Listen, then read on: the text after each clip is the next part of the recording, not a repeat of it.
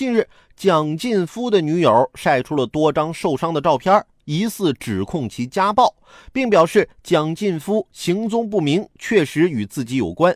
应律师和搜查人员的要求，暂时不方便透露。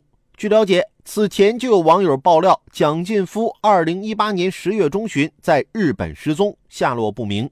随后，蒋劲夫发文承认家暴，向女友道歉。我冲动的行为伤害了你和你的家人，我为自己的行为感到羞愧，会为自己的行为负起责任，接受惩罚。那在现实生活中啊，我们如果遇到了家暴该怎么办呢？其实，家庭暴力并不是家务事儿，而是一种违法行为。遇到了家暴，有两个电话可以帮助我们。首先啊，可以拨打幺幺零报警，或者啊，可以拨打妇联幺二三三八妇女维权热线来寻求帮助。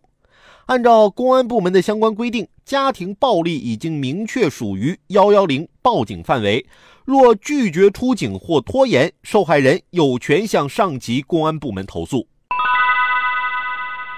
好了，今天的午后加点料，我们就先聊到这儿。有更多新鲜事儿和段子，如果想和我分享，欢迎添加关注我的新浪微博八八九海鹏，或者在蜻蜓 FM 上搜索关注“评论来了”，让我们一起为你的午后加点料。明天见。